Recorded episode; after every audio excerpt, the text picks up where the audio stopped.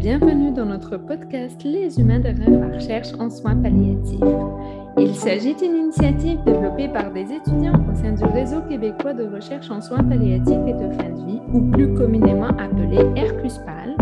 À chaque épisode, nous rencontrerons des étudiants, des chercheurs ou des bénévoles en soins palliatifs pour mieux comprendre leur parcours ou plus précisément pourquoi ils ont choisi le domaine si mystérieux et empreint d'humanité que sont les soins palliatifs et de fin de vie. Bonjour et bienvenue à ce nouvel épisode du podcast Les humains derrière la recherche en soins palliatifs. L'épisode d'aujourd'hui sera animé par moi-même, Sabrina Anissa Almansali. Dans quelques instants, nous allons rencontrer deux invités, professeur Jacques Cherblanc et euh, Madame Geneviève Gauthier. Merci à vous deux d'avoir accepté mon invitation et bienvenue à notre podcast. Merci pour l'invitation. Merci beaucoup. Bienvenue. Donc, c'est pas par hasard que vous êtes tous les deux euh, invités aujourd'hui. Euh, il y a une plateforme qui a été lancée en mai 2022 euh, qui s'appelle La vie, la mort, on en parle. Est-ce que vous voulez moi, j'ai participé à l'ouverture, donc au lancement de cette plateforme, mais j'aimerais que les auditeurs connaissent un peu plus sur cette plateforme. Donc, parlez-nous un peu de la plateforme La vie, la mort, on en parle. Euh, bah, très bien, bah, je pourrais peut-être laisser euh, Geneviève nous présenter euh, la, plateforme parce qu'elle la connaît mieux que moi finalement. Avec, avec sa collègue Laurie, ils ont, elles ont travaillé fort pour que la plateforme soit une réussite comme elle est aujourd'hui. En fait, l'idée de la plateforme, c'est une plateforme qui, a pris naissance en France. donc, eux ont vu la nécessité, en fait, de cartographier les différents acteurs français en, les divisant par, par région pour voir qu'est-ce qui était offert pour, pour accompagner les jeunes qui vivent un deuil. Donc, l'idée, c'était vraiment de rassembler ces ressources-là parce qu'il n'y avait pas un seul endroit où on pouvait y avoir accès.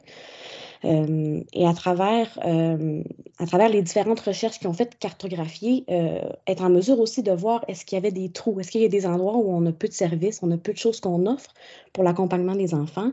Avec différents critères. Donc, il fallait que le service soit gratuit, il fallait pas que ça soit politique, politisé. donc, ils ont commencé à faire cette cartographie-là. Euh, et ça s'est ensuite euh, extensionné en Suisse, qui ont fait la même chose. En fait, qui ont commencé une cartographie euh, des acteurs, des initiatives qui sont faites, notamment en soins palliatifs auprès des enfants, mais aussi pour les accompagner lorsqu'ils vivent toutes sortes de deuils. Et enfin, le projet, suite à ces deux extensions-là, suite à ces deux volets-là, est atterri ici au Canada, au Québec, sous l'initiative du, professeur Jean Cherblanc. Euh, et c'est à ce moment-là, nous, en fait, qu'on a pris le relais pour participer à la cartographie euh, des différents services, euh, des acteurs qui, qui œuvrent sur le territoire québécois pour, pour, pour aider, soutenir les jeunes qui sont endeuillés. donc, Laurie Saint-Gelais et moi, là, on a participé à la cartographie. principalement, ce qu'on a fait dans une, dans une première phase, euh, c'est qu'on a euh, fait une recherche sur les, outils de base de recherche en ligne, en fait, pour voir euh, qu'est-ce qui pourrait être offert. Et à partir de ça, on a contacté les, acteurs et les initiatives pour discuter avec eux, en fait, pour savoir ben, quels sont leurs services, comment ça fonctionne, comment est-ce qu'on peut les communiquer avec eux, etc., pour pouvoir avoir toutes ces informations-là et les amener sur la plateforme web dans le volet québécois. Euh, à, travers les discussions qu'on a eues avec ces acteurs-là, euh, eux aussi nous ont proposé différentes initiatives qu'ils connaissaient, hein. comme c'est leur milieu, ils connaissaient bien ça, donc ils nous ont dit, avez-vous pensé à telle personne, tel, euh, organisme à contacter? Donc ça nous a permis, à travers une méthode un peu boule de neige, d'élargir justement nos connaissances sur les services qui étaient offerts ici sur le territoire québécois. Euh, et en mai dernier, comme vous le dites, là, on a fait le lancement là, de, du volet québécois de la plateforme euh, à Montréal, où on a présenté une première version en fait de la cartographie qu'on a fait. Mais ce qu'il faut savoir, c'est que la cartographie, elle est dynamique. Hein. Donc, on reste en constante euh, discussion avec les gens du milieu. donc, les gens peuvent nous écrire également pour nous dire, bon, voici telle information a changé ou on a des nouveaux services, par exemple. Euh, ils peuvent aussi euh, nous dire, ben, il y a telle, euh, personne peut-être qui serait intéressant à contacter, ou il y a des organismes qui peuvent directement nous écrire pour dire, ben, nous, on est un organisme qui offre ce genre de service-là. on aimerait pouvoir figurer sur la plateforme. Donc, nous, après ça, on peut les rencontrer et ajouter. donc, c'est quelque chose qui se nourrit continuellement. ce que j'aime vraiment dans cette plateforme, ce qui m'a fait embarquer dans le projet, euh, c'est qu'en fait, on retrouve tout euh, dans cette plateforme. Donc, la plateforme, c'est La vie, la mort, on en parle.fr. Euh, donc, c'est un, site sur lequel on, peut retrouver des, ressources donc, qui peuvent aider des personnes adultes. En général, la plateforme est destinée à des adultes qui veulent aider des enfants et des adolescents à parler de la fin de vie, de la mort et du deuil. Donc, il y a des ressources qui sont destinées aux enfants, aux adolescents, mais avec euh, le soutien qui peut être un parent, un grand-parent, qui peut être un intervenant scolaire, un, professionnel de la santé, des services sociaux. Donc, il y, a, des ressources pour ces individus-là. Moi, ce que j'adore dans la plateforme, c'est la médiathèque. Euh, donc, il y a vraiment une super médiathèque avec des bandes dessinées, avec des livres, avec de la musique, avec des films, pour parler de la fin de vie, de la mort et du deuil. Et moi, je trouve que c'est merveilleux parce qu'on se rend compte euh, de toute la, richesse de la culture humaine euh, autour de ces questions qui sont euh, la plupart du temps tabous, en fait, dont on ne parle pas. Alors qu'en fait, on en parle beaucoup, tout le temps. Hein, on est tout le temps entouré de deuil. Hein, la, vie, c'est des deuils. J'ai une, amie qui me dit que s'il n'y avait pas de deuil, il n'y aurait pas de psychologue. Ben, c'est vrai, parce que dans le fond, les psychologues travaillent quasi exclusivement sur des deuils qui, ont, qui sont à venir, qui sont passés ou qui sont en train de se faire. Euh, puis on en parle très peu. Euh, et dans, sur cette plateforme-là, par la médiathèque, on se rend compte que des chansons qu'on écoute euh, à la radio, des films, des, livres, etc., c'est, tout peut être un sujet euh, pour parler de la fin de vie, de la mort et du deuil, et pas de façon euh, sombre, déprimante, etc., mais vraiment de façon intelligente euh, pour, pour développer une certaine sagesse hein, qu'on peut avoir maintenant, que ce n'est pas nécessaire de vivre ces événements-là de façon violente, soudaine ou souffrante. Euh, ça peut être aussi, euh, dans le fond, ça fait partie de, l'éducation qu'on peut avoir de parler de ces questions fondamentales.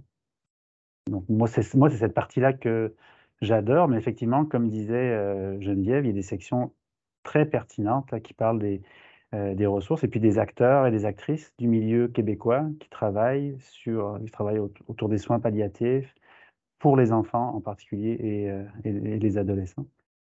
C'est super intéressant ce que vous me partagez. en vous écoutant, je me suis posé plusieurs questions. Donc, il y avait le principe de gratuité que vous nommiez, euh, Geneviève. Euh, donc, il y a des organismes de bienfaisance, il y a, j'imagine, des milieux communautaires qui sont comme outils ou en tout cas comme service pour euh, les endeuillés. Mais par rapport aux acteurs, actrices, est-ce que, mettant, moi, j'imagine, mettons, si je suis, j'écoute le podcast, puis je me dis, ah, ça serait intéressant, j'aimerais offrir mon service, faudrait que mon service soit gratuit pour faire partie de la plateforme. L'idée, euh, derrière la, gratuité, c'était surtout dans une, dans une optique d'accessibilité, en fait. Euh, donc, nous, quand on parle d'acteurs, principalement, c'est vraiment, euh, comme vous l'avez nommé, des organismes communautaires, des organismes de bienfaisance, on pourrait inclure, par exemple, un acteur qui a un site avec différentes ressources qu'on pourrait référencer, par exemple. Donc, ça, ça pourrait être quelque chose qui, est possible. Euh, mais de là à dire, par exemple, si on a un professionnel de la santé qui œuvre dans ce domaine-là, et qui, euh, qui, a des coûts associés, par exemple, à l'accompagnement, euh, ben là, dans, dans ce cas-ci, nous, on ne rentrera pas dans l'acteur. On peut essayer de travailler s'il y a des outils qu'on peut ajouter à la médiathèque, ça, c'est parfait, on va le référencer, ça va nous faire plaisir. Euh, s'il y a des, parfois, ce n'est pas toutes les activités qui sont payantes non plus. Donc, un professionnel ou un intervenant peut offrir, par exemple, des webinaires qui sont gratuits ou des groupes qui sont gratuits. Donc, ça, ça va nous faire plaisir de, de les mettre. Mais l'idée, c'est vraiment de favoriser l'accessibilité euh, à des services là, pour les, les, enfants les adolescents. Puis vous disiez que c'est en, c'est, en, en, mouvement, si on veut. Donc, vous pouvez inclure des acteurs à tout moment. Vous proposez tout à l'heure euh, de vous contacter. Moi, j'aimerais savoir où vous contacter si on est intéressé.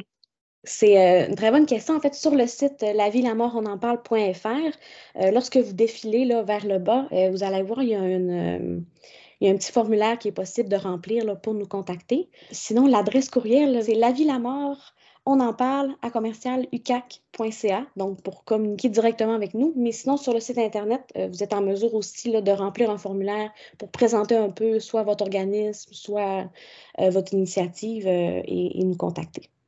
C'est possible de poser des questions aussi. Il y a comme un formulaire aussi pour poser des questions directement. Donc, ce n'est pas un site sur lequel on peut avoir du soutien psychosocial, par exemple, mais c'est un site sur lequel on peut poser des questions. Est-ce que dans mon coin, il existe telle chose? Est-ce que euh, mmh. vous connaissez des livres qui parlent de ça? Puis donc, dans la mesure du possible et dans la mesure de notre temps et du temps des personnes qui s'occupent du site, on, on vous répondra. Super. Puis, Tiens, là, on est vraiment, moi, je suis, curieuse par rapport à la plateforme, mais tout à l'heure, Geneviève, vous mentionnez, avec le Laurie Saint-Gelais, vous avez fait un travail colossal, de répertorier, donc de cartographier tous les organismes pour endeuiller, et en même temps, euh, vous êtes rentré en contact avec ces organismes. Donc, moi, je me pose la question, c'est comme étudiante qui est impliquée dans des projets de recherche, comment vous l'avez vécu, ce processus? Qu'est-ce que ça vous a pris comme temps, comme énergie? Euh, ben, comme c'était un projet qui était vraiment stimulant, en fait, euh, Laurie et moi, on ne se connaissait pas avant, on s'est connus sur ce projet-là. Euh, on a vraiment fait une belle équipe en travaillant ensemble. donc, c'est Laurie principalement qui a rencontré le plus grand nombre de, personnes d'organismes. J'en ai rencontré quelques-uns, mais c'est vraiment Laurie qui a fait le contact. Et moi, je me suis occupée de la partie plus mettre en ligne toutes les informations, donc rassembler les informations que les acteurs nous communiquaient et pouvoir les mettre sur la plateforme. Personnellement, moi, je l'ai vécu comme une expérience vraiment riche, vraiment enrichissante euh, de pouvoir partir avec ce projet-là. En fait, on avait un exemple français avec un volet suisse, mais on avait une page blanche pour le territoire québécois. Euh, donc, on, part un peu de, zéro euh, et on y va, on, y va comme on pense, en fait. Donc, on a commencé à rencontrer un premier organisme, un, deuxième, et ensuite, ça l'a, ça l'a déboulé. Euh, donc, je pense que de pouvoir participer dans un projet de recherche comme ça de, A à Z, c'est vraiment très riche euh, comme, expérience. C'est stimulant parce qu'on est à la fois créatrice, donc on est vraiment dans la créativité, comment est-ce qu'on fait pour les contacter, comment est-ce qu'on amène l'information sur la plateforme. Euh, mais un volet aussi recherche qui est important, comment est-ce qu'on soutient les données qu'on avance, parce qu'éventuellement, bon, on a, participé à un congrès qui a présenté les, les, les différentes retombées de cette plateforme-là. C'est génial. Puis de votre côté, professeur Cherblanc, comment vous avez vécu cette expérience? Parce que j'imagine il y avait déjà, ben, la plateforme existait en France, en Suisse. Comment vous avez été inspiré de faire quelque chose de similaire au Québec? Et comment vous avez vécu cette expérience? Moi, je dirais que dans tous les projets, là, euh, ce qui fait un projet, ce qui fait une réussite, c'est vraiment les gens avec qui on les fait. Euh, on a beau avoir le, la plus belle idée du monde, trouver le, sujet merveilleux, si euh, bah, les personnes avec qui vous les faites sont des individus exécrables, ça va être une expérience catastrophique et puis vous ferez, il n'y a, personne qui sortira gagnant. Là, dans ce projet-là, dans le fond, du début jusqu'à la fin, tout le monde était formidable. Les, collègues français qui ont élaboré euh, l'idée de la plateforme, donc c'est des, des, jeunes, hein, c'est euh, une équipe de jeunes qui, faisait partie euh, euh, de la Société nationale, euh, je ne sais plus comment ça s'appelle, mais c'est la Société nationale française de, recherche sur les soins palliatifs. comment ça s'appelle C'est la, SM. Vous avez trouvé ça La Société française de soins palliatifs. Donc, il y a un volet jeune qui travaille sur, qui font des, des recherches ou de l'intervention. Et donc, il y a un comité là, de, des jeunes euh, de, cette société-là qui euh, a eu l'idée du projet. Euh, en particulier Nicolas et Caroline, avec qui on a eu des contacts. Puis écoutez, c'est des gens passionnés, puis intelligents, puis cultivés, tout ce que vous voulez, des gens merveilleux, qui, qui, ont fait de la plateforme ce qu'elle est, et puis qui, qui, ont, su nous, nous, inspirer dans le fond, comme disait Geneviève, nous éviter les problèmes qu'ils ont rencontrés, mais tout en nous laissant une grande liberté dans ce qu'on voulait faire, mettre euh, de l'avant. Donc, quand on travaille avec des gens comme ça, c'est formidable. Avec euh, Christine Faber-Caputo, euh, ma collègue suisse, c'était merveilleux aussi parce que, dans le fond, elle a, eu le, travail d'adapter à un autre pays ce qui avait été mis en place en, en France. Elle nous a fait bénéficier tout au long de, son, son, expérience, des choses à faire, des choses à ne pas faire. Puis au Québec, là, avec Laurie et, Geneviève, c'était super. Quoi. C'est, deux personnes euh, magiques là, qui sont capables de, à la fois de, d'être hyper euh, sérieuse et hyper, euh, je dirais, euh, attentive là, dans le processus d'identification des acteurs et des ressources, mais extrêmement humaine aussi là, quand elles entrent en contact avec ces ressources-là, avec des personnes très patientes, très compréhensives et tout. Donc c'était, non, c'était vraiment un projet idéal. ce qui nous a beaucoup aidé, c'est qu'on a reçu un, soutien financier de l'Université du Québec à Chicoutimi, donc qui ont cru à la plateforme du départ. Dans le fond, ils ont dégagé un budget pour, euh, euh, pour permettre à Laurie et à Geneviève de, de travailler euh, rapidement au développement de, la plateforme. Pour eux, ils y voyaient vraiment un plus pour la population. Ils, ils, voyaient vraiment que c'était quelque chose qui allait, qui était nécessaire en fait. Donc ils ont, ils y ont cru du départ. puis, je pense que c'est un tout, hein, dans le fond, c'est que, bon, il, croit dans les recherches sur euh, les soins de fin de vie, sur les soins palliatifs, sur le deuil. Euh, il croit dans ce que je fais aussi, mais euh, le fait d'avoir une plateforme qui esthétiquement est super belle, très, très attrayante, je veux dire, c'est convaincant aussi. On dit oui, c'est quelque chose de beau, je veux être associé à ce projet-là. Donc je pense que ça aussi, ça, euh, je, suis un peu euh, désolé de ne pas avoir je sais pas, de, de, mauvaises nouvelles à vous annoncer ou d'éléments, mais ça, ça, a vraiment, ça a vraiment bien été. Là. Je n'arrive pas à vous trouver des éléments qui ont mal été. On est très content pour vous, puis je peux le témoigner parce que j'ai participé au lancement, puis j'ai rencontré Geneviève, Laurie. Euh, je les ai harcelés de messages par la suite. Je voulais vraiment, en passant, Laurie a, eu un, imprévu, donc elle ne pouvait pas être ici aujourd'hui, mais je témoigne de leur humanité, puis euh, leur, euh, leur savoir-être. J'aimerais vous poser la question sur est-ce qu'on a une idée sur c'est quoi les retombées de la plateforme La vie, la mort, on en parle sur la société ou sur les personnes concernées, finalement les bénéficiaires de cette, euh, de cette plateforme? Euh, je ne sais pas si Geneviève, vous avez des informations pour le Québec. Je sais que pour la, pour la France, il y a une première étude là, bah, de retombées qui a, été, qui a été faite et qui va être publiée euh, dans un ouvrage que je dirige et qui va paraître cette année là, sur la pédagogie de la finitude. Euh, donc, ils présentent euh, les résultats de leur étude euh, réalisée en France. Donc, c'est une étude où ils ont à la fois des données quantitatives sur le nombre de personnes qui fréquentent la plateforme, sur quelle page ils vont, combien de temps ils restent, etc. Et aussi des éléments qualitatifs, donc avec des entrevues réalisées avec des, des personnes qui ont utilisé la plateforme, donc des personnes qui sont membres de la Société française de soins palliatifs à titre d'intervenants et qui utilisent la, la, plateforme.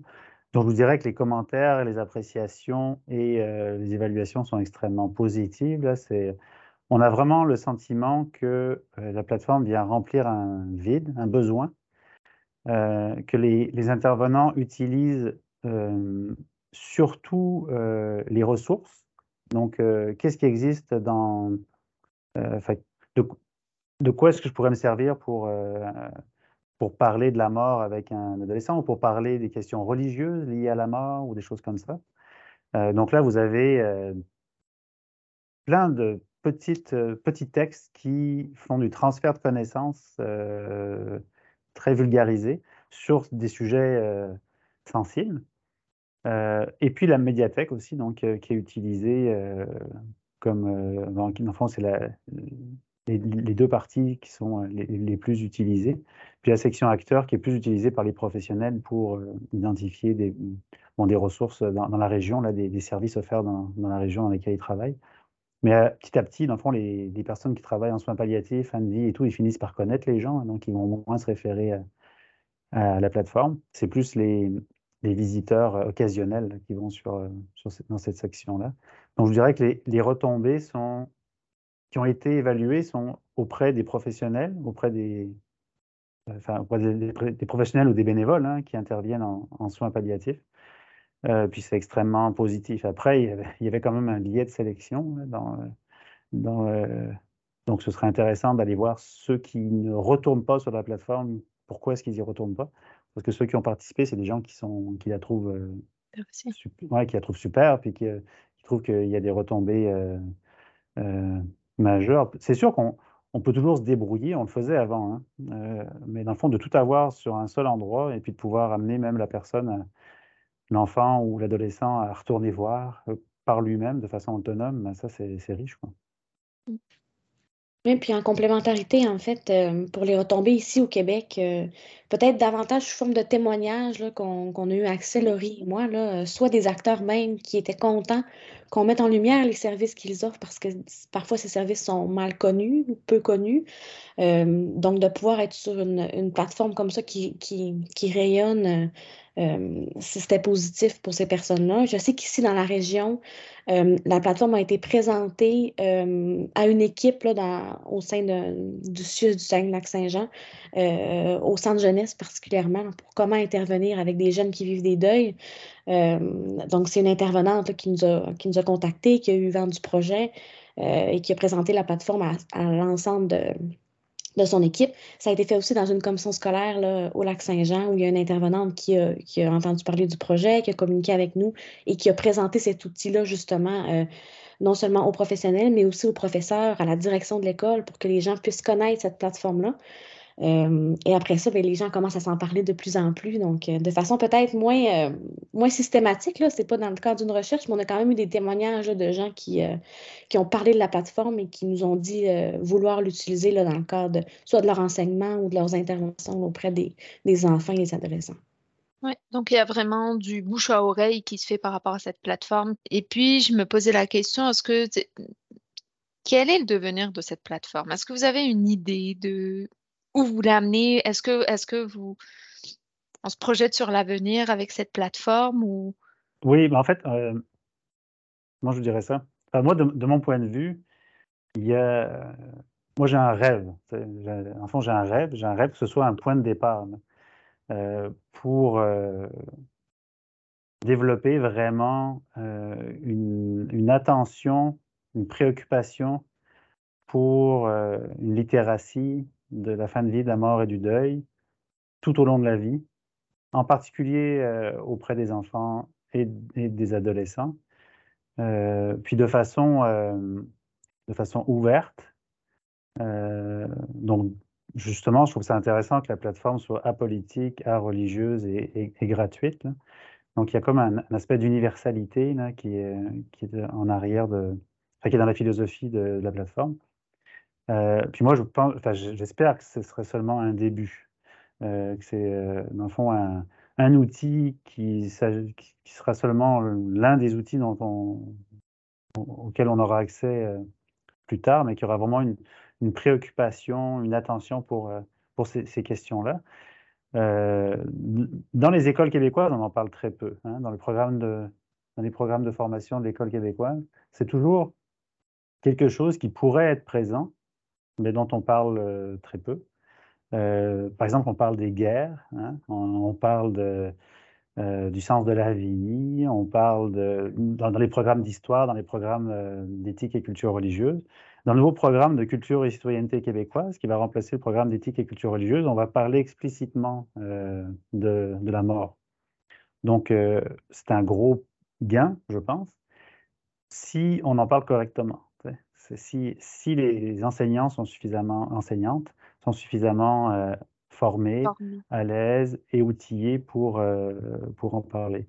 Mais c'est pas, je vous dirais que c'est pas quelque chose de plus euh, difficile que la sexualité, dont ils doivent déjà parler, ou que de parler des dinosaures. Je veux dire, si on mmh. regarde ça dans l'absolu, on a quand même une plus grande expérience du deuil que des dinosaures. donc ça ne pas être plus compliqué. Là. Euh, c'est juste qu'il faut, faut être formé, il faut, être, euh, faut se sentir euh, apte, dans le fond, à, en parler de façon saine avec les enfants. Donc, il faut avoir fait un travail sur soi un petit peu avant quand même, pour dire, dans le fond, quand, quand je parle du deuil, je parle du deuil, je ne parle pas de mes deuils ou de mon deuil. je présume pas que le deuil, c'est c'est la même chose pour euh, chacun des élèves de ma classe que ça l'est pour moi. Je ne présume pas que chaque deuil que j'ai vécu euh, est identique non plus. Donc, moi, pour moi, c'est comme un premier pas, puis j'aimerais vraiment que, que ce soit juste un premier pas. d'un point de vue plus pragmatique, je rêve que la plateforme, j'espère que la plateforme va se développer en elle-même et puis qu'elle va être maintenue à jour. Donc là, c'est un petit clin d'œil à mon université pour qu'elle maintienne un petit financement pour qu'on pour qu'on puisse continuer à grandir. Voilà, c'est ça, à grandir et puis à se nourrir, à être maintenu à jour, là, de... parce qu'il y a quand même toutes sortes d'initiatives. Et puis donc, mon, mon, rêve ensuite, c'est que ça permette d'initier des collaborations entre des chercheurs, entre des intervenants, entre des parents, entre des endeuillés pour, ça, pour développer une littératie de ces questions. Puis en, vous écoutant, je me pose la question, il n'y a pas un volet recherche dans la plateforme, hein? c'est vraiment côté intervention. Ah, vous, avez, êtes très forte, ça s'en vient. ok. Oui, ça s'en vient. Donc, il y a un volet qui, va, qui est en, développement, là, qui vise à, fond, à mettre de l'avant les projets de recherche en cours euh, et puis à présenter, euh, faire du transfert de connaissances et de la de connaissances au fur et à mesure donc sur, euh, sur ces questions euh, de fin de vie, de deuil et de mort chez les enfants et les adolescents. Donc c'est un autre, un autre onglet qui va se, se rajouter, mais là vous avez un scope pour le coup. Oui, c'est ça. Merci. Et puis, euh, j'imagine, autant que tu es professeur, quand on développe ce type de d'initiative, j'imagine qu'il y a un aspect de, collaboratif où il y a quelque chose de collaboratif qui est super important parce que maître, vous allez comme partager entre autres les recherches qui se font sur le deuil, sur la fin de vie, etc. Puis vous allez partager euh, ces informations. Les chercheurs vont pouvoir collaborer entre eux. Donc j'imagine qu'il y a quelque chose aussi en vous qui vous motive à collaborer les autres aussi.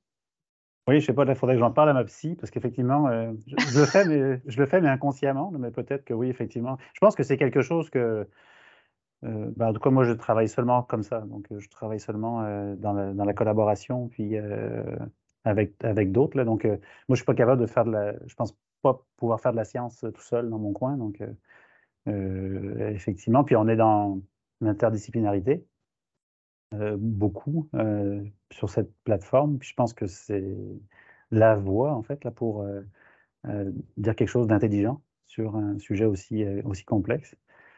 Donc oui, je pense que c'est ça, on est dans la collaboration et on est dans, je dirais qu'on est dans l'au-delà de soi. On, pense au, bien-être de la société là, plutôt qu'à publier des articles dans une revue prestigieuse. Là. On est plus dans euh, comment est-ce que je peux faire pour faire ma part pour aider, plus comme ça. Donc, mais en fait, on ne réfléchit pas. Enfin, si on réfléchissait, on ne le ferait peut-être pas. si, on, écoutait euh, les personnes qui évaluent nos, nos dossiers, mais on le fait parce qu'on est fait comme ça, dans le fond. Hein. Enfin, je ne sais pas si Geneviève fait comme ça aussi.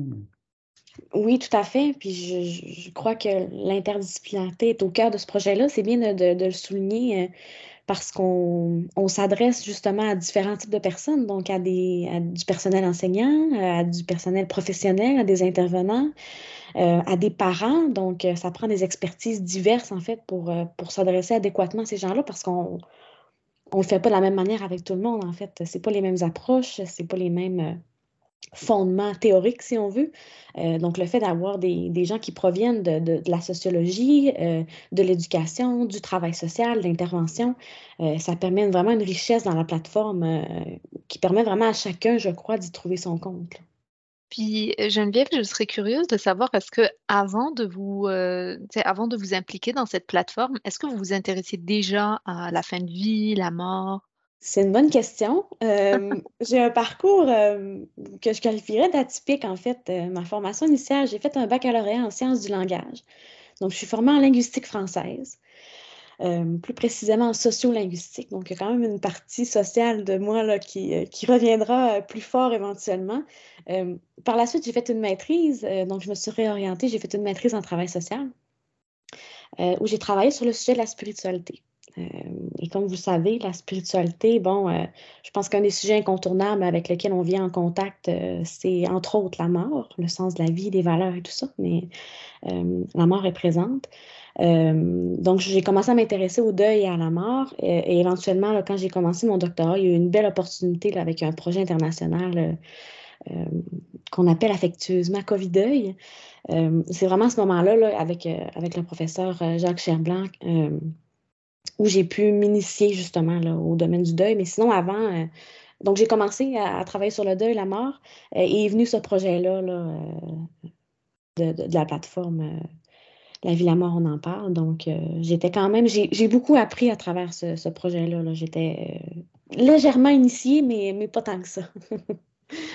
Dans mon projet doctorat, je m'intéresse au pré-deuil et au deuil, donc j'ai moins de connaissances par rapport à la spiritualité, mais j'imagine il y a des liens à faire entre la, spiritualité la spiritualité et le deuil. Oui, tout à fait. c'est très bien dit. Il y, a, beaucoup de liens à faire. Ça, serait ça pourrait être le sujet d'un podcast en entier. Euh, mais oui, là, quand on parle des questions de sens, euh, les questions existentielles qui traversent, euh, qui traversent les époques, qui traversent l'humain depuis des, milliers d'années, je pense que c'est un point de, départ très, très, très intéressant pour faire des liens entre la spiritualité, le deuil, la mort et tout ça. Merci. Et puis, professeur Cherblanc, moi, je connais votre parcours, mais les auditeurs, euh, pour certains, peut-être pas. Est-ce que vous, j'imagine, ces sujets, euh, vous étiez bien familier avec euh, les sujets de la finitude, de la spiritualité, le deuil? Oui, alors, c'est drôle parce que ça fait pas longtemps que je me suis rendu compte des raisons pour lesquelles je travaillais sur ces sujets-là. vous savez, normalement, on devrait toujours faire une, psychanalyse avant de travailler sur, sur la mort et sur le deuil. Euh, moi, je ne l'ai pas faite. Euh, je l'ai faite, enfin, je l'ai pas faite, mais on, me l'a fait faire après coup. Euh, vous savez, le, lien entre la spiritualité et le deuil, il y a des théories là, en psychologie évolutionniste qui disent que, dans le fond, la religion, c'est une création humaine pour faire face à, la finitude de, de, l'existant. Dans le fond, toutes les, toutes les religions, toutes les croyances sont une création humaine pour ne pas avoir à affronter un éventuel vide qui, qui, arriverait après la mort. moi, je pense que c'est des théories un peu fumeuses parce que, dans le fond, n'importe toute création humaine, on pourrait dire ça, en fait. puis, dans le fond, c'est pas non plus, c'est pas non plus, pas toutes les manifestations de, pour faire face à la mort ne sont pas forcément spirituelles ou religieuses non plus. Euh, donc, dans les deux sens, ça, ne, disons que ça ne, ça me convainc pas.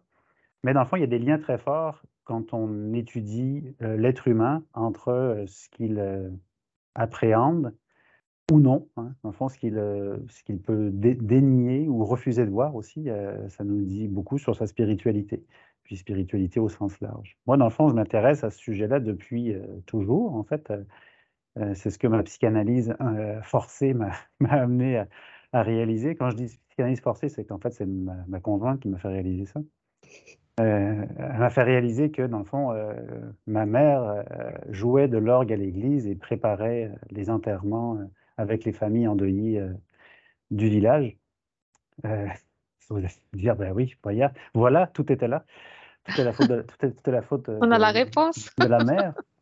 Euh, mais l'enfant, je ne m'en suis pas rendu compte. Moi, j'avais l'impression d'être très autonome dans, dans tous mes choix euh, d'études.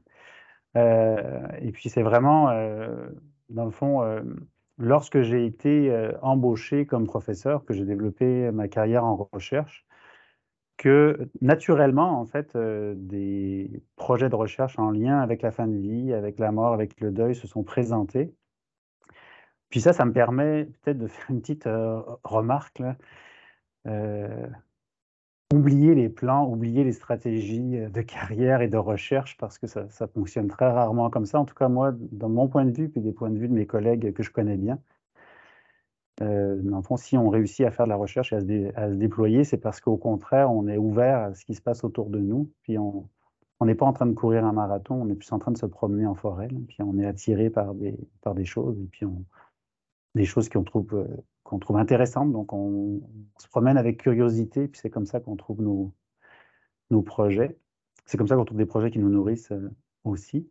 Puis moi, dans le fond, ces sujets-là me sont apparus intéressants et je les ai abordés avec curiosité. Puis dans le fond, peut-être que c'est parce que ma mère accompagnait des personnes dans leur deuil que je me suis intéressé à, ça. En tout cas, peut-être que ça me faisait moins peur qu'à d'autres. Mais moi, c'est vraiment pour ces, raisons-là que je me suis intéressé et à la spiritualité et euh, à la fin de vie, à la mort et au deuil, parce que c'est des sujets que je trouvais curieux. En fait, je trouvais curieux que dans une société libérale, avancée, euh, comme peut l'être le Québec ou comme peut l'être la France, d'où je suis originaire, les gens croient, euh, croient qu'il y a quelque chose après la mort, croient qu'il y a des, choses plus grandes que ce qu'on peut voir, toucher. Euh, et puis que ça donne un sens à leur existence, ça donne un sens à leur relation avec les autres, puis que ce sens, en général, en très grande majorité, est positif. Euh, c'est toutes des belles choses qu'on ressent quand on croit, puis quand on, euh, quand on est persuadé qu'il y a une vie après la mort, par exemple, ou qu'il n'y a pas de vie après la mort. Quand on en est persuadé aussi, ça donne une force pour, pour agir dans le monde ici-bas. Donc moi, tout ça, c'est toutes des choses que je trouvais intéressantes et captivantes et que, dans le fond, euh, que j'ai pas pu m'empêcher euh, d'étudier. Et c'est pas, euh, voilà, c'était pas un plan de carrière du tout, sachant que j'ai un enregistrement de 2012 dans lequel je dis à ma blonde justement que je m'appelle Jacques Cherblanc et que je ne travaillerai plus sur la mort et le deuil. Donc, On est en 2023, hein, c'est juste 11 ans plus tard. Il y a l'avènement de la pandémie aussi, je pense, qui a, fait en sorte, tu sais, euh, initialement, moi, je me dirigeais pas vers un doctorat à l'Université du Québec à Chicoutimi, euh, je me dirigeais euh, vers un doctorat en travail social dans une autre université. La pandémie arrive en 2020, bouscule toutes nos pratiques sociales, toutes nos croyances, toutes nos certitudes. et moi, je me suis sentie, je, pense aussi que, que M. Cherblanc, c'est un peu la même chose. Je me suis sentie interpellée par ce qui se passait euh, par les gens qui, décédaient, par euh, les histoires qu'on entendait, euh, par toutes les restrictions aux, ritualités funéraires. donc, c'est un peu, effectivement, c'était pas dans mon plan non plus. Donc, moi, j'adhère vraiment à cette marche en forêt, surtout pendant la pandémie, où on était encouragé à aller se promener dans la forêt où je me suis sentie vraiment interpellée par ça et j'ai voulu joindre ce, thème d'étude qui, qui, est fascinant de la même manière, pendant la pandémie, il y a eu comme une crise, hein, une crise qui fait en sorte que certaines personnes ont comme chacun a vécu la pandémie de manière différente. Il y en a qui l'ont vécu très très mal, puis il y en a qui l'ont vécu très très bien, dans le sens où ils ont repris des études dans un autre domaine, comme ce que ils ont entamé un doctorat. Puis je fais le lien aussi avec le deuil qui peut engendrer parfois des changements existentiels pour certaines personnes. Donc il y a aussi un lien à faire entre la pandémie, c'est oui le deuil qu'ont vécu les personnes, mais aussi le lien de crise qu'engendre que soit une pandémie ou, euh, ou un deuil, finalement. Oui, c'est clair. Puis euh, c'est vraiment. Euh, dans le fond, pour moi, la pandémie a eu un effet spirituel sur beaucoup de personnes. Mmh Parce que, je dirais que la dimension spirituelle a besoin d'arrêt pour se développer. Puis là, on a vécu un arrêt social. Euh, donc, il y, a, des personnes qui ont quand même réussi à, ne pas rester immobiles pendant ce temps-là, mais c'était difficile. Hein. Il fallait vraiment être très imaginatif pour euh, réussir à, arrêter le, hamster qui nous court dans la tête tout le temps, puis arrêter de, se projeter en avant, parce que là, c'était plus possible de se projeter de façon euh, rationnelle. On ne savait plus du jour au lendemain, les restrictions changeaient et tout. Donc, il y a effectivement des personnes pour qui ça a été très difficile. Euh, des personnes pour qui ça a été très difficile, mais que ça a permis des changements, euh, comme vous dites, là, des changements euh, existentiels sur, OK, ben, finalement, est-ce que c'est nécessaire d'autant travailler? Est-ce que c'est nécessaire de travailler? Est-ce que, dans le fond, si je peux me passer de mon véhicule, je vais arrêter de travailler pour payer mon véhicule qui me permet d'aller travailler? Des choses comme ça. Mmh. donc, c'est sûr que ça a été une période de crise. Puis quand, en plus, et ça, je, j'appuie beaucoup euh, ce que Geneviève amène.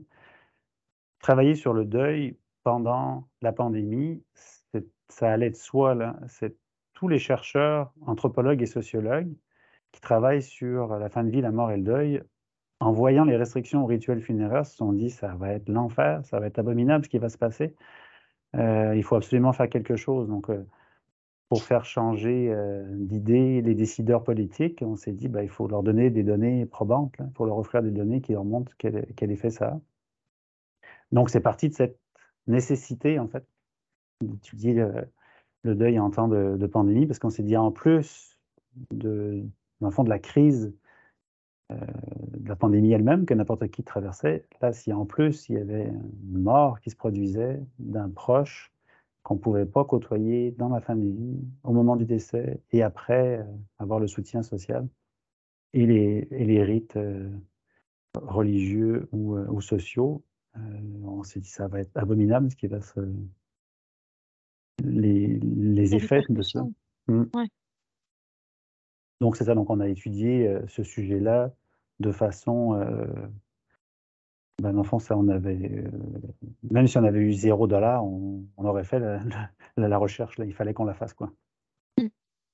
Ça nous a permis de voir aussi que euh, dans les premières données qu'on a, que les gens, malgré des restrictions, certaines personnes endeuillées ont quand même fait, ont usé de créativité, ont usé de, je dirais que la créativité, d'inspiration, de, faire autrement, en fait. Euh, donc, il y a des gens pour qui ça, ça, a permis ça également aussi. Donc, euh, euh, c'était beaucoup annoncé que ça allait être une, catastrophe, qu'il allait probablement avoir des perturbations du deuil, complications, prolongations, tous les termes qu'on utilise pour les complications du deuil. donc, c'était important justement de l'étudier pour ça, mais on a fait des belles découvertes à travers ça de gens qui l'ont vécu de, façon sereine avec créativité et, c'est ça qui, est ressorti des trucs qui étaient positifs quand même, malgré le, contexte de crise. Mm. La, créativité a, eu toute sa place pendant la pandémie. Moi, j'avais participé à la rédaction d'un livre blanc où c'était euh, c'est mettre en lumière des initiatives qui ont été mises en place dans les milieux hospitaliers pour répondre justement à différents besoins, notamment les rituels, etc. Puis je vois qu'il y a certaines choses qui auraient pris peut-être des lustres pour se mettre en place, qui se sont mis très rapidement en un cours bref. Donc oui, l'humain est capable aussi de ça, de mettre en place des, initiatives très rapidement, de les évaluer, euh, de les déployer, de les évaluer, alors que peut-être en, en, temps normal, ça nous aurait pris comme deux, trois ans pour mettre en place la même chose. Oui, effectivement. Ça, faut pas. Euh, c'est délicat, en fait, euh, de porter un jugement sur euh, le vécu du deuil en temps de pandémie. Mmh Parce que c'est ça, pour, pour beaucoup de personnes, ça a été, enfin, de fait de vivre un deuil, de fait de vivre le décès d'une personne proche, ça a été, euh, ben, fond, ça a, été impossible. C'est comme une, adaptation qui était demandée, qui n'était pas humainement possible avec les ressources euh, mentales ou euh, psychologiques, spirituelles, physiques qu'on avait à ce moment-là. Et il y a, d'autres personnes qu'on a rencontrées, puis Geneviève, c'est ce qui l'intéresse beaucoup dans, dans sa thèse, qui pour qui ces circonstances-là ont permis de prendre, de prendre conscience qu'ils avaient des ressources en eux, en fait. Ils mmh. avaient des ressources en eux qu'ils n'auraient peut-être pas mobilisées s'ils étaient dans une situation normale où, dans le fond, euh, on fait les choses de telle ou telle façon. Euh, bon, on va à la résidence funéraire, on fait comme les grands-parents ont fait, comme les parents ont fait avant nous, on ne se pose pas de questions. Alors que là, ce n'était pas possible, mais ça leur a permis de s'approprier euh, leur deuil de façon plus, plus, euh, plus riche, peut-être, la plus euh, significative. Aussi. Significative, oui. Mmh. Donc ça, c'est aussi à, à, prendre en compte, c'est-à-dire que c'est n'est pas la majorité hein, des personnes qui ont répondu à, à, notre étude Covid-deuil. Pour la majorité des personnes, ça a été abominable, catastrophique et extrêmement douloureux, puis ça l'est encore. pour les personnes qui ont participé à notre étude. Hein. mais il y a beaucoup de personnes quand même dans notre étude toujours, pour qui, euh, dans le fond, il y a une, lumière qui s'est maintenue et puis euh, des, forces qui ont été euh, découvertes et une croissance post-traumatique ou, ou autre, hein, qui, est une croissance existentielle hein, qui, se manifeste, en particulier avec des dimensions spirituelles. Hein. dans le fond, un, sens donné à, la mort et un sens donné à la nouvelle vie, qui sont vraiment fascinants c'est fascinant ce qu'on des couples, des, des, gens qui ont totalement une nouvelle perception de, bah, du sens de leur vie, mais de la mort aussi, puis pour mmh. qui ça... Mais de toute façon, tout le monde, hein, je pense, hein, tout le monde, on a eu peur pour notre propre vie, pour la mort, pour la vie de, de, nos proches, donc ça change la perception. tout le monde se disait, ah, ce sera plus jamais pareil après. Bon, moi, j'ai un petit doute là-dessus quand même. on, a, toujours un petit doute sur euh, les gens vont arrêter de consommer, ils vont arrêter de. Mais non, euh, dès qu'on a pu. Euh, ça revient. oui, c'est ça. Donc, dès qu'on a pu, on va retomber dans le déni, la fin de vie, la mort et du deuil encore. Mais il n'empêche qu'on a quand même eu une petite, un petit aperçu de, bah, de la fragilité humaine et puis de sa, de sa valeur en même temps. C'est super intéressant, puis je vois le temps, euh, le temps filer. Je sais que vous avez eu, euh, de longues journées, donc je ne veux pas trop vous retenir, mais j'aimerais finir avec une dernière question. Vous l'avez partagé un petit peu tout à l'heure, professeur Cherblanc, mais si vous pouviez parler à à la aux jeunes chercheurs ou à la jeune chercheuse que vous êtes, quel message aimeriez-vous, euh, lui transmettre? Alors je sais pas, il y a peut-être un message encourageant, c'est, que, dans fond, c'est ça, d'être attentif à ce qui se produit autour d'eux, d'être curieux, puis de pas, euh, dans de pas euh, se faire trop de soucis avec euh, les, les plans de carrière, avec ben, on peut s'en faire un petit peu, hein, on peut quand même mettre les chances de notre côté en essayant de publier quand même, puis en essayant de travailler fortement pour avoir des bons résultats. Euh, mais dans je trouve que ce qui compte vraiment, c'est les personnes avec qui on travaille. Euh, donc, si on a des bons amis qui font leur doc en même temps que nous, euh, si on a des bons enseignants, des bonnes profs, bons chargés de cours aussi, ça, je pense que c'est ce qui va être le plus le meilleur investissement qu'on va pouvoir avoir pour même pour un plan de carrière. Quelque chose peut-être de peut-être de plus inquiétant ou de plus déprimant. Une, je une carrière en recherche, c'est vraiment des coups de chance. C'est d'avoir, euh, je sais pas, d'être là au bon moment, euh, d'avoir le bon sujet, euh, d'avoir travaillé sur la bonne chose avec la bonne méthodologie au moment où, quand on termine, il y a un poste qui s'ouvre, des choses comme ça, qui sont. ce que je veux dire par là, c'est que on n'est pas prof parce qu'on est meilleur que les autres, on est prof parce qu'on chercheurs parce qu'on a eu de la chance. On, a mis des, on a mis des choses en place, on a, mis, euh, on a travaillé, mais il y en a plein d'autres qui ont travaillé euh, beaucoup plus fort que nous, sans doute, euh, de façon beaucoup plus acharnée, mais qui n'étaient pas là au bon moment, avec le bon sujet, etc. Donc il y a comme un, aspect, de chance, là, puis qu'il faut prendre en compte, et puis il faut je sais pas comment dire ça, mais je sais pas comment on vit avec ça, avec ce sentiment que, dans le fond, notre carrière ou euh, c'est basé sur, la chance. Moi, dans le fond, de mon point de vue, je l'ai toujours vécu en étudiant ce que j'aimais avec des gens que j'aimais. de toute façon, je n'aurais pas fait autre chose à ce moment-là, même si je n'aurais pas eu de poste après. Euh, j'aimais faire ce que je faisais avec les gens avec qui je le faisais. Donc, je pense que c'est pour ça que ça revient à mon conseil du début si on fait ce qu'on aime avec des gens qu'on aime, ben on ne perd pas notre temps. Très inspirant, Geneviève. Mais moi, je suis encore jeune apprenti chercheur.